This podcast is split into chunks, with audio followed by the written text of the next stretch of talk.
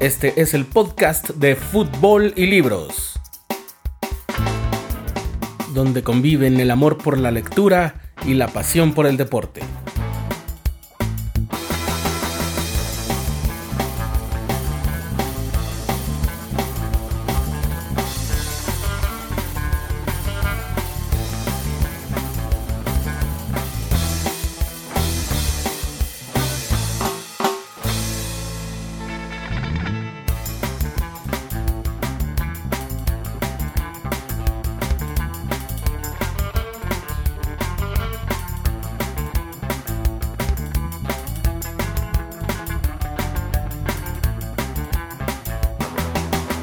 Bien, pues aquí estamos, aquí estamos muy contentos de estar con todos ustedes. Estamos transmitiendo en vivo.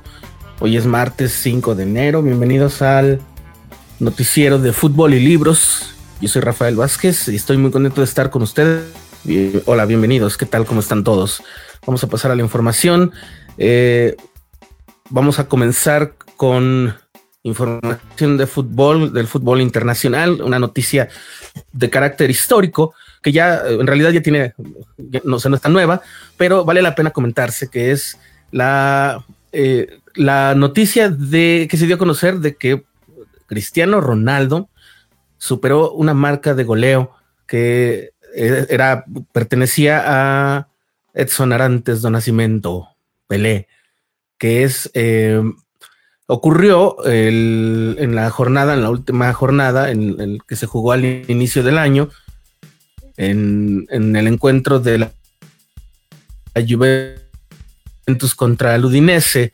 Y ahí eh, Cristiano Ronaldo anotó su gol número 250, 757 y superó así la marca de 756 que tenía eh, Pelé, que que, bueno, todos sabemos que la forma de medir el éxito en el fútbol, el, objetivo del juego es anotar un gol, es decir, marcar en la meta contraria, pero, eh, y por supuesto, mucho, hay mucho de la estadística tiene que ver con eso, ¿no? Así que, eh, a pesar de que es un juego de conjunto, la medida la tiene el delantero porque es el que marca los goles y entre mejor sea un equipo marcando goles, pues será mejor un equipo de verdad en su, en su, medida, en su medida total, en su capacidad total.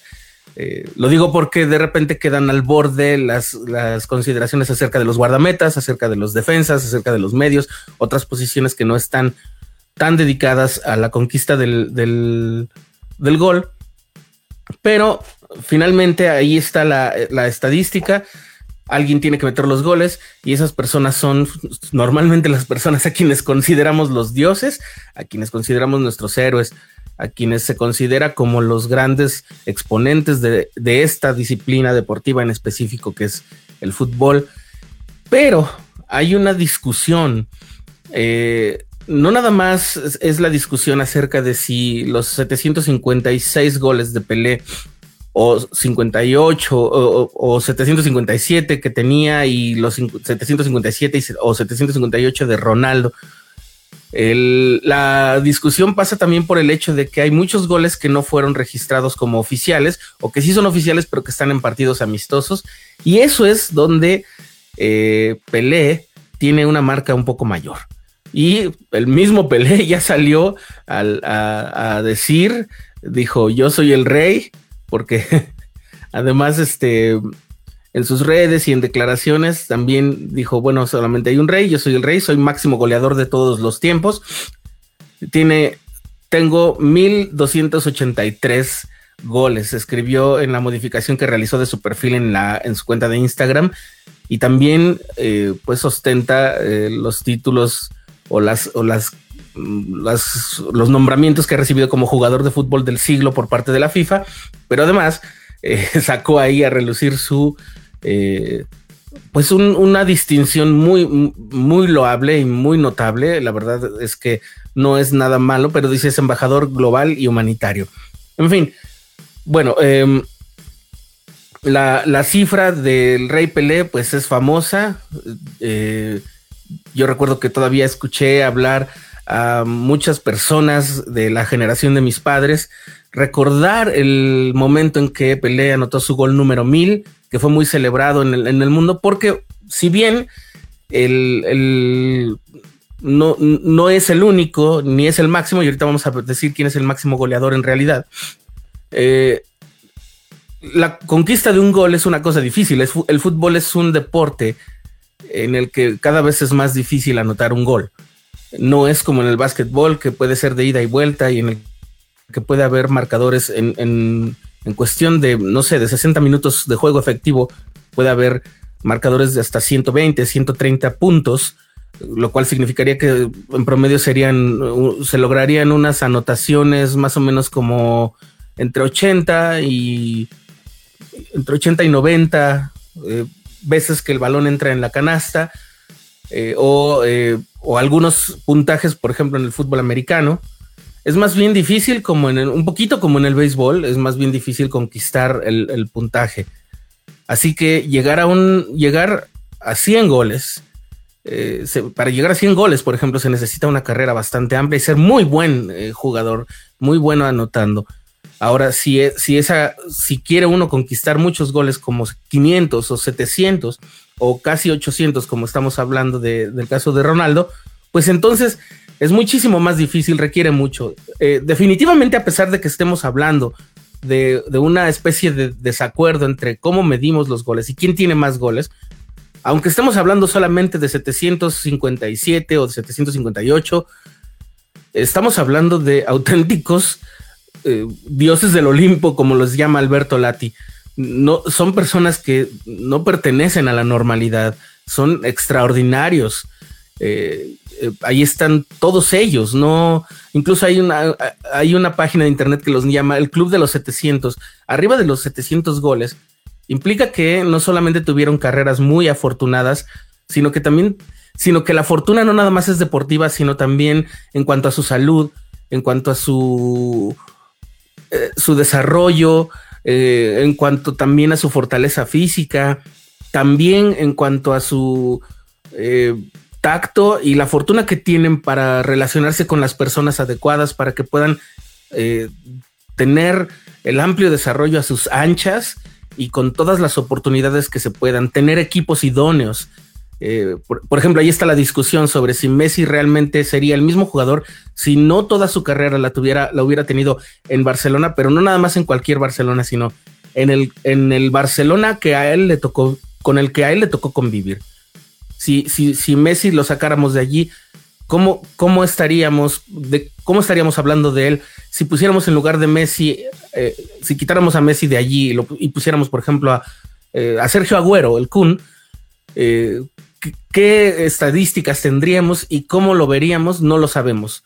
Y, y aunque parezca un poco ocioso pensar en todo eso, en realidad son cosas que, que sí deben ayudarnos a valorar no nada más el dato frío, sino también a valorar la, el entorno y todas las cosas que están eh, que, se, que se combinan, que si quieren decirlo, que, conspiran para poder eh, generar un superhéroe del, deporte como, como en este caso es Cristiano Ronaldo, Messi y, todas esas grandes estrellas. Eh, ahora hay otra cosa que debemos, que debemos también considerar em, y, y, esto se va a acentuar ahorita que hablemos del gran goleador del fútbol, del primer lugar y del, del verdadero monarca en, el, en la cantidad de goles, que es el hecho de que no podemos medir, no hemos podido medir con la misma vara es, este, a las personas que han jugado fútbol hace 50, hace 70, hace 80 años, hace 100 años. No, las canchas no tenían la misma condición. El fútbol entonces, el fútbol pasó de ser un deporte eh, de, de aficionados, un deporte amateur, hacer un deporte, digamos, de carácter escolar, hacer un deporte tal vez de, de, segunda opción para las personas que trabajaban, es decir, un carácter empresarial, de carácter empresarial, eh, un deporte, y a partir de ahí pasó a ser un deporte más o menos em, profesional o dedicado o eh, una disciplina atlética completa. A lo largo de la historia de, los Juegos Olímpicos de la era moderna también se pasó de ser, de ser una actividad completamente amateur, incluso se exigía que, que los atletas fueran, en realidad fueran participantes amateur, eh, hasta que llegó la profesionalización. No siempre fue así.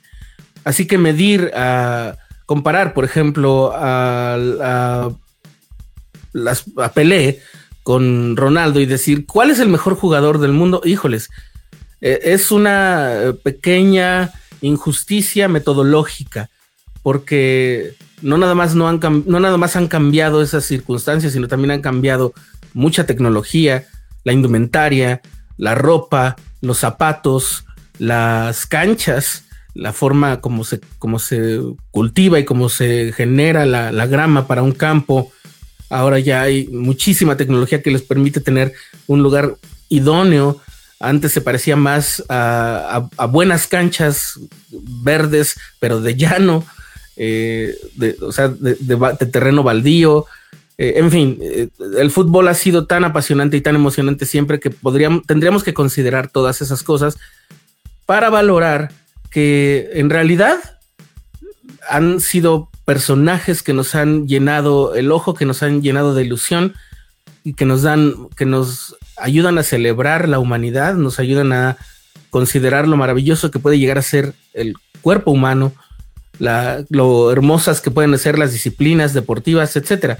Eh, así que, bueno, eh, más allá de la discusión, sí estaría bien que se consideraran, en tanto fueran oficiales, los partidos amistosos. Y cuando digo oficiales, eh, que estén sancionados por determinado órgano, eh, órgano, no sé, este, de fútbol, alguna federación, alguna confederación, etcétera, ¿no? Entonces ahí está la, la, la, cuestión con, con Cristiano Ronaldo y con Pelé. Eh, la, esta, esta estadística viene del diario Record. Y aquí dice superior al Rey goles oficiales en su carrera. 656 goles en clubes, mientras que Pelé 680, casi todos con el Santos, después jugó en los Estados Unidos.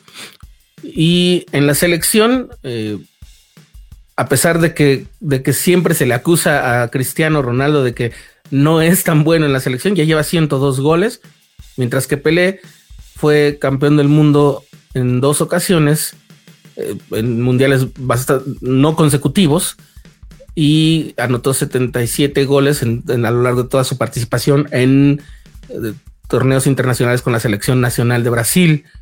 Y el total ahí está, 758 goles de Cristiano Ronaldo con 757 goles del rey Pelé. La máxima marca de goles anotados la tiene este hombre, se llama Joseph Bican. Es tan antiguo, digámoslo de esa forma, que su país ya no existe, dejó de existir al inicio de la Primera Guerra Mundial. Él perteneció al imperio austrohúngaro. Y bueno, ahí está, él tiene la marca de, de los goles. Él nació en 1913 y murió en 2001. A él se le atribuyen 759 goles de carácter oficial, aunque bueno, ahí empezamos otra vez con la dificultad. ¿Qué se consideraba de carácter oficial en esos tiempos? Porque incluso si la marca la, extrapolamos al hecho de que también debemos contar partidos amistosos, partidos no tan eh, oficiales, si es que, si es que cabe esa, esa categoría. Vicam tiene unos 1468 goles en su cuenta. Por supuesto, voy a insistir, es muy probable que Vicam haya comenzado a jugar mm, quizás más, más tarde que los jugadores de ahora, por ejemplo, más tarde que cuando empezó Pelé, que él ya se hizo famoso antes de, que, de tener 18 años, 17 años, él ya había estado jugando en un mundial. Y pues Cristiano Ronaldo también desde muy chiquito estuvo en, el panorama del fútbol internacional, del, fútbol de clubes, de la formación de jugadores. Y es muy probable que este Bicam no haya tenido todo eso. o por lo menos lo tuvo de manera muy limitada. Es, lo más probable es que Vickham haya empezado a jugar ya siendo o adolescente o adulto. Pero también es muy probable que haya terminado su carrera muchísimo después que la mayoría de los futbolistas actuales. Eh, las carreras actualmente son tan exigentes, la demanda de alto riesgo de un atleta es tan fuerte que es muy poco probable que hubieran podido alguien durar tanto tiempo jugando como Vicam en, en, activo. Y quizás no sé, a la misma edad que, no sé, es muy probable que haya terminado de jugar cuando ya era bastante mayor, pero pues las circunstancias, la forma de juego, el carácter amateur casi predominante en aquellos días, o pseudo amateur, o pseudo aficionado, o semi profesional, si lo queremos decir así, pues también le confería el pues la oportunidad de poder seguir jugando a pesar de la edad. Ahí está el austro checo Josef Bican que tiene la marca de 700 de bueno, de 1468 goles en si lo sumamos así y de 759 goles oficiales, si es que los queremos contar de esa manera. Insisto, eh, habrá que ver cuáles son las formas de contarlo y cuál es el, parámetro que se utiliza para, para leerlo. Entonces, en fin, ahí tenemos la, tenemos la, la, eh, la nota y el comentario sobre Cristiano Ronaldo y el Rey Pelé. Bien, pasando al fútbol de carácter internacional, pero que le atañe al fútbol mexicano, tenemos esto, los mexicanos, los clubes mexicanos podrían volver a la Libertadores, a la Copa Libertadores. Recuerden que hace, hace tiempo, hace, hace unos años, eh, los, los, clubes de México participaban en ese torneo que es de la Confederación de Sudamérica por invitación. Eh, hubo muchos, mucha polémica porque la participación de los clubes mexicanos dio mucho de qué hablar. Fueron muy buenas las participaciones en lo general. Bueno, casi, casi en lo particular para todos. Eh, llegaron a participar clubes muy variados del fútbol mexicano. Llegó a participar el Atlante, llegó a participar Morelia. Eh, y por supuesto, las participaciones más destacadas las tuvieron el América, que llegó a semifinales, el Cruz Azul, que disputó una final con Boca Juniors, y en la Copa Sudamericana, que no es esta Copa Libertadores, pues Pachuca fue campeón. Eh, muchas personas decían que, o bueno, más bien se oía, se, se rumoraba, se tenía la sensación de que, por supuesto, a, los, a los países integrantes de Conmebol no les gustaba para nada que, los, que un club de un país invitado es decir, que no llegara, eh, que no perteneciera a la confederación, eh, pudiera coronarse en los, en los torneos de, su confederación. Pero bueno, eh, finalmente pues es un juego, ¿no? Entonces, si, si convenía por intereses económicos, está bien. Y si la verdad es que a veces era muy evidente que los árbitros favorecían totalmente a los clubes en contra de los mexicanos, de los clubes de México. Pero bueno, también eso era parte entonces de, aquel show, que era realmente todo un show. Eh, los viajes eran larguísimos, por supuesto, cuando había que hacer la visita recíproca. Pues imagínense a un River o a un Boca teniendo que venir a la Ciudad de México a, pagar una visita. Y los clubes mexicanos pues también tenían que hacer larguísimos viajes para ir a Quito, a, Quito, a Buenos Aires, a Asunción. Eh, no sé, este, recuerdo esas series de América contra Peñarol, eh, contra clubes eh, brasileños como, como Santos, como Fluminense, etcétera. Entonces es un roce internacional muy bueno, increíblemente bueno. Eh, tiene muchísimo condimento, muchísimo, muchísimo sabor. hay, hay, hay, una especie de como de rabia, este, este, que no se puede detener. Pero eh, esto fue porque Julián Guimaraes, eh, que es una vocera de, la Conmebol, eh, pues publicó en su cuenta de Twitter que en mayo podría hacerse el anuncio del regreso de los equipos mexicanos a la Copa Libertadores en el año 2022. Y dice que el proceso de aprobación para el regreso de los equipos mexicanos a la Copa ya está en análisis, donde la aprobación significa que en mayo de este año, 2021, se haría el anuncio oficial. No solamente irían a la Copa Libertadores, sino también a la Copa Sudamericana. Los campeones de la apertura y clausura irían a la, Liga de Campeones de la CONCACAF. Mientras que, como se hacía antes, es decir, se distribuían, unos, unos campeones van a la Copa de Campeones, a la Liga de Campeones de la CONCACAF, la CONCACAF Champions, porque es su torneo al que pertenecen, es su, eh, el que les da, eh, les, les ofrece eh, al campeón el pase al Mundial de Clubes, ese no lo tendrían cuando ganaran la Copa Libertadores, mientras que pensando en los otros seis mejor ubicados de la tabla general, esos son los que irían a la Copa Libertadores y a la Copa Sudamericana.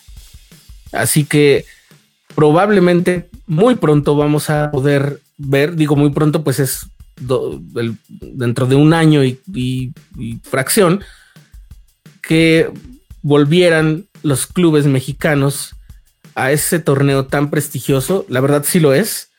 Y además nos recrearían, nos recrearían el ojo. Fíjense, a esto se suma también, y habrá que comentarlo con bastante detenimiento, a la creación en ciernes de una liga compartida entre la MLS, la Major League Soccer, y la Liga MX. Eh, se ha estado escuchando bastante al respecto y vamos a ver cómo, cómo va, cómo, cómo se, da esto, eh, en qué términos, la calendarización, etcétera. Pero por lo pronto ya tenemos otro, eh, en, el horizonte ya tenemos eh, la promesa de que podríamos, lo más probable es que se apruebe, a decir de, esta niña Guimaraes, y entonces los clubes mexicanos tengan acceso nuevamente al torneo de la Conmebol, a los torneos de la Conmebol y quién sabe si también con eso a la Copa América, que normalmente habíamos sido invitados eh, sin, ningún problema. Pero bien, ahí estamos. Bien, nuestra siguiente, nuestra siguiente, ahora voy a, voy a eh, establecer contacto con mi amigo Miguel Ángel Avilés desde Guadalajara, pero justamente antes quiero compartirles eh, una información importante sobre nuestros amigos de Intrapsique.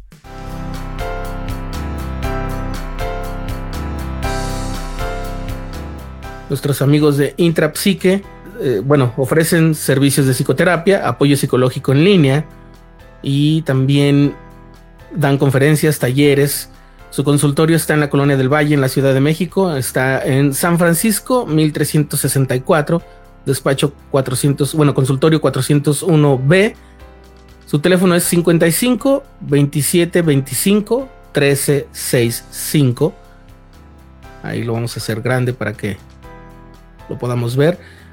Ahí tenemos la dirección. Eh, es terapia, terapia familiar, terapia individual, terapia grupal.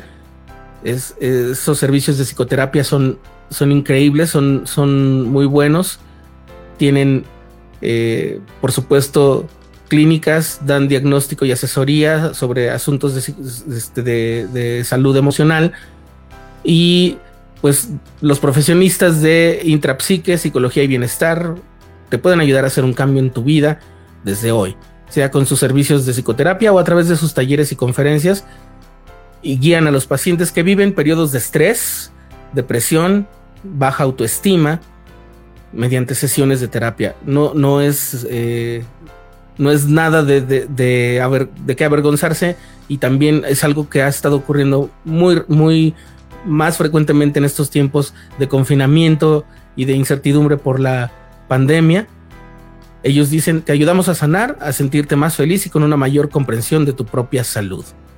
Nuestros terapeutas son reconocidos por su enfoque imparcial y consultivo Siempre están buscando formas innovadoras de ofrecer el mejor servicio posible a los pacientes.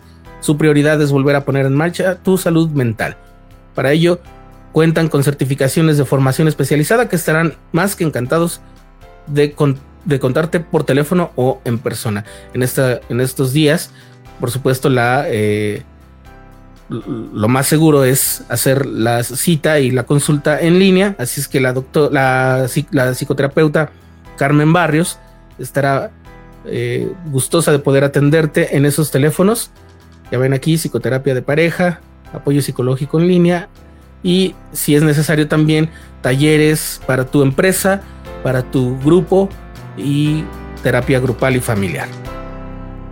Bien, ellos nos, gracias a ellos tenemos este contacto con Miguel Avilés, que está en Guadalajara y que nos va a comentar acerca de los del tema de los libros. Él también es periodista deportivo. Bueno, él es periodista deportivo y él, pero también es un periodista cultural y un lector ávido. Él en este año se leyó alrededor de 80 libros. Eh, ya nos estará hablando más, más de, de ello. ¿Cómo estás aquí, mi queridísimo Miguel? Rafa, ¿qué tal? ¿Cómo estás? Un gusto saludarte y también saludar a toda la gente que está viéndonos en Facebook y en las redes sociales o, que la, o la gente que nos escucha después también. Eh, muchísimas gracias. Eh, en esta ocasión me gustaría platicar sobre algo que suelo hacer cada año, que no sé también si tú lo haces. Eh, las listas de los libros más vendidos o de los mejores libros del año. Me gustaría platicar sobre un par de listas que consulto comúnmente. Una es la del país, la que generan los periodistas y críticos de este periódico español, y también eh, The New York Times, una lista que genera en este caso Jorge Carrión, escritor y crítico cultural. Me gusta mucho la del país porque agrupa varios géneros y varias narrativas y varias, literaturas, de, no solamente en lengua española, sino en otros idiomas, obviamente traducidas.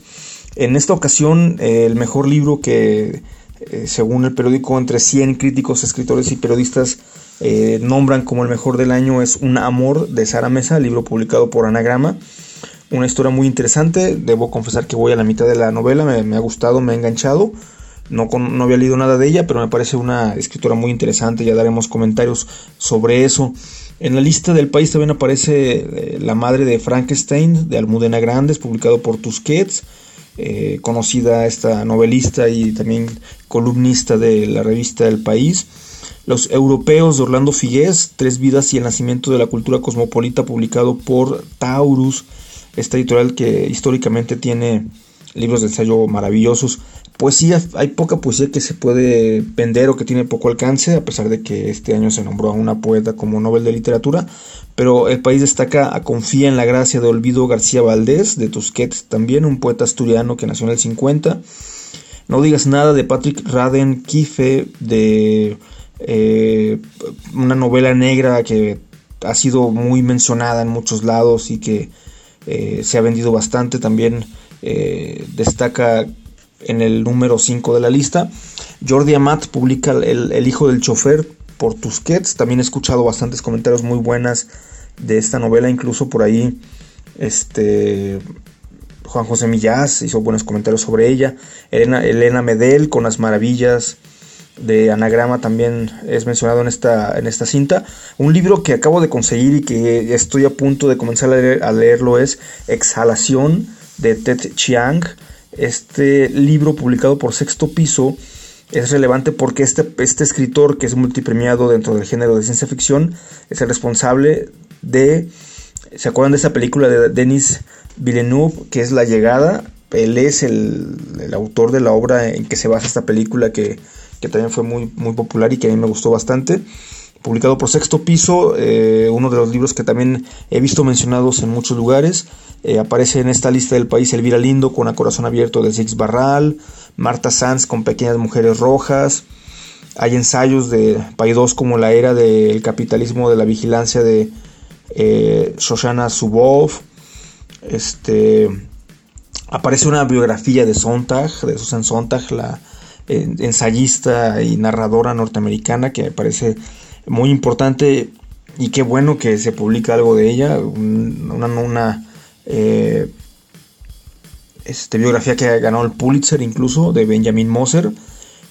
Mencionaba contigo ayer también eh, poeta chileno de Zambra, a mí me gusta Zambra, me parece muy, muy bueno y, he escuchado también cosas muy buenas de, esta novela que publica Anagrama. Eh, Camila Sosa Villada, Las Malas, publicado por Tusquets, que eh, le mereció el premio Sor Juan Inés de la Cruz a esta escritora trans argentina, que también se ha escuchado bastante y que vale la pena darle un, vistazo.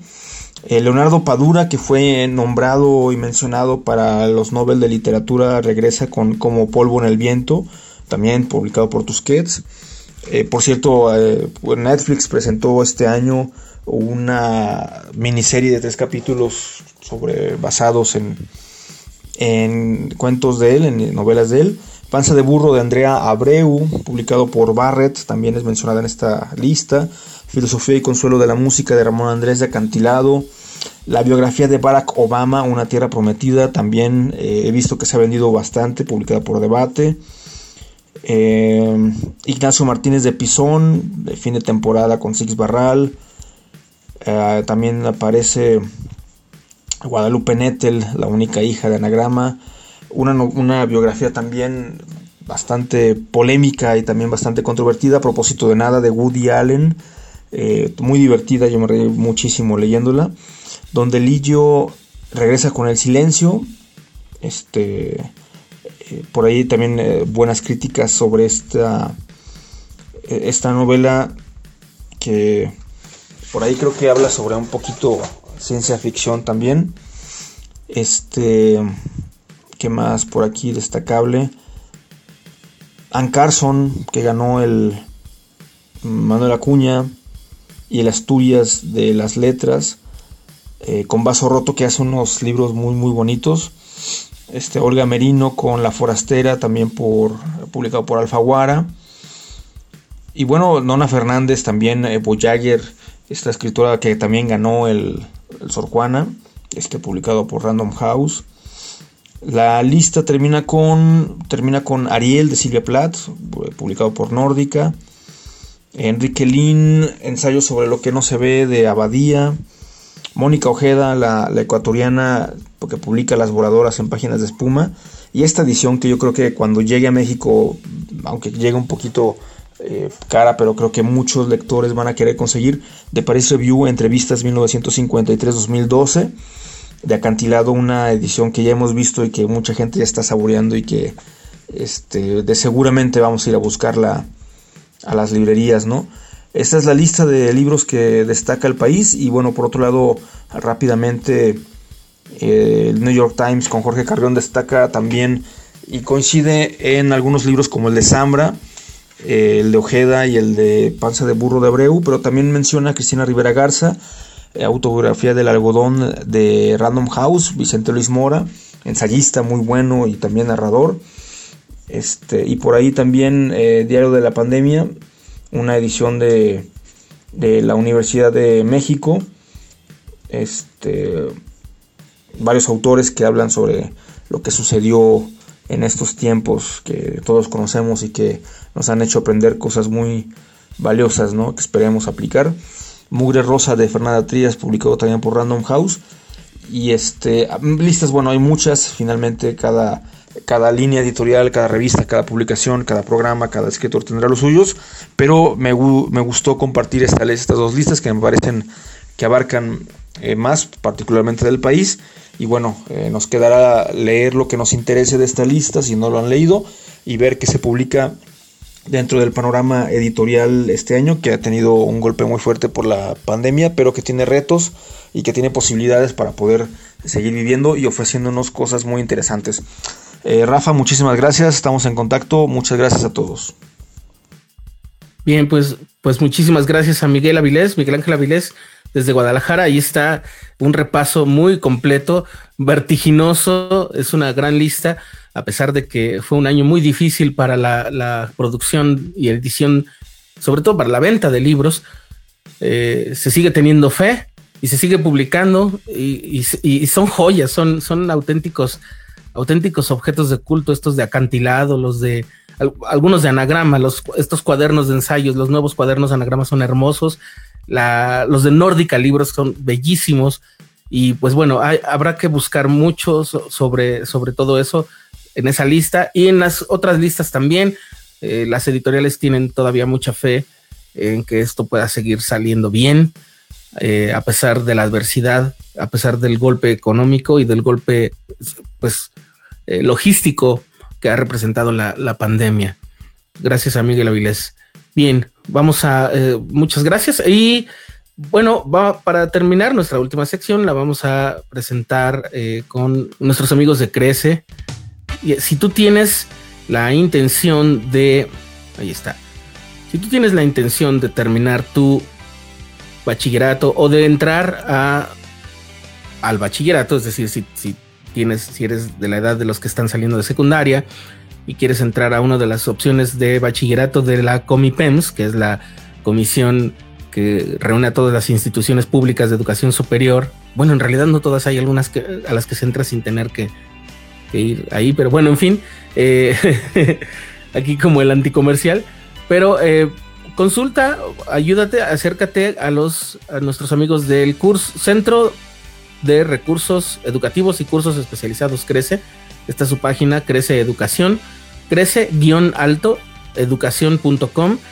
Eh, ellos están en el sur de la Ciudad de México y aquí está su teléfono, es el 2458-0035, servicios arroba cursoscrece.com.mx. Ellos te pueden ayudar a eh, a, ingresar en un curso para prepararte, para poder tener eh, tu ingreso al bachillerato. También, si tu caso es que estás buscando entrar a un programa de licenciatura de las universidades públicas, la Universidad Nacional Autónoma de México, la Universidad Autónoma Metropolitana, el Instituto Politécnico Nacional, o incluso también por ahí la Universidad Pedagógica Nacional, pues también, eh, también hay cursos que van a comenzar en breve ya en, los próximos días de enero, entre el 11 y el, y el 16 de enero, dan inicio sus, sus cursos especiales para poder ingresar al ciclo del bachillerato o, si es tu caso, al ciclo de licenciatura. O si, si tu caso es diferente, es decir, que si tú ya eres eh, un adulto eh, y necesitas certificar, terminar, conseguir tu certificado de bachillerato, pues ellos también están a punto de comenzar un curso para prepararte para hacer el examen único eh, de, Ceneval eh, y, de alguna otra institución que dan, algunas otras instituciones este, oficiales que dan certificado oficial en un solo examen para poder tener más oportunidades laborales, mejor, mejores oportunidades educativas también acércate a nuestros amigos de Crece, el Centro de Recursos Educativos y Cursos Especializados. Crece, te van a ayudar ahí. Tienen un tienen 10 años de experiencia y tienen un récord ganador. No han eh, los testimonios los amparan. Visita esta página, crece-altoeducación.com.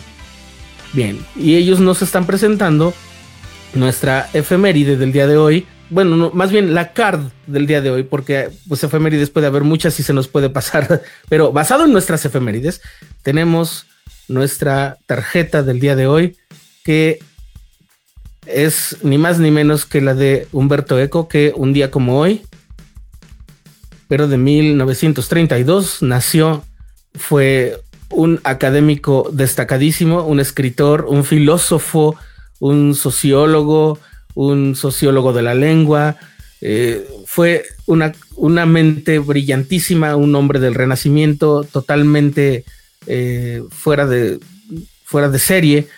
Eh, y, em, y, pues bueno, él es autor de una novela muy famosa que se llama El nombre de la rosa, que trata sobre la búsqueda. En realidad parece una especie de novela negra, de novela casi policial, pero ambientada en el medievo, en un monasterio muy antiguo, muy, pues, de, la época medieval, que, donde empiezan a morirse algunas personas y eh, hay otros, hay una búsqueda sobre un texto de Aristóteles que habla sobre la comedia. Esa es la temática del nombre de la rosa. Hay una versión cinematográfica que también se hizo muy célebre. Y pues bueno, eso digamos que es la parte más mediática, más pop de la obra de Humberto Eco. Si alguien quiere leer El nombre de la rosa, es un, es un libro enorme, fascinante, lleno de erudición, pero también de aventura y de, emoción. Eh, si quieren pues conocerlo a través del cine, también está esa opción. Es una gran película eh, protagonizada por Sean Connery. Eh, y en fin, la otra obra es más teórica, un poquito más académica, como El péndulo de Foucault. Y su libro, Apocalípticos e Integrados, que es un libro en el que habla sobre el destino de la cultura, sobre cómo ha ido avanzando la cultura en la, en la, a lo largo del siglo, sobre todo el siglo XX, sobre lo que significa la cultura de, dice, ceja alta, la cultura, la eyebrow, eh, es un compendio en el que reúne el trabajo de muchos sociólogos y muchos estudiosos del fenómeno de la cultura para tener finalmente dos posturas que son la de los apocalípticos, que son los que se están lamentando porque la cultura está muriendo, porque ya no se tienen los mismos valores estéticos y los mismos valores, digamos, filosóficos que propone la gran cultura, la de las altas sociedades, la de las altas normas. Y por el otro lado están los integrados, los que dicen, el mundo sigue avanzando y no hay ningún problema, la cultura solamente se está adaptando a la modernidad y es imposible que se pueda quedar petrificada, así es que para que siga viva tiene que seguir. Entonces, básicamente dice Humberto Eco, yo tengo algo también de apocalíptico y algo de integrado. Dice, por ejemplo, yo odio Wikipedia porque en Wikipedia, como es colaborativo y como es eh, muy actual y muy moderno y porque eh, se, se facilita tanto la publicación de cosas y de información que muy frecuentemente se llegan a poner cosas que no están correctas, que son falsas y que además son, son viles mentiras e inventos. Pero dice, a cada rato yo estoy visitando Wikipedia porque tengo que confirmar algunos datos.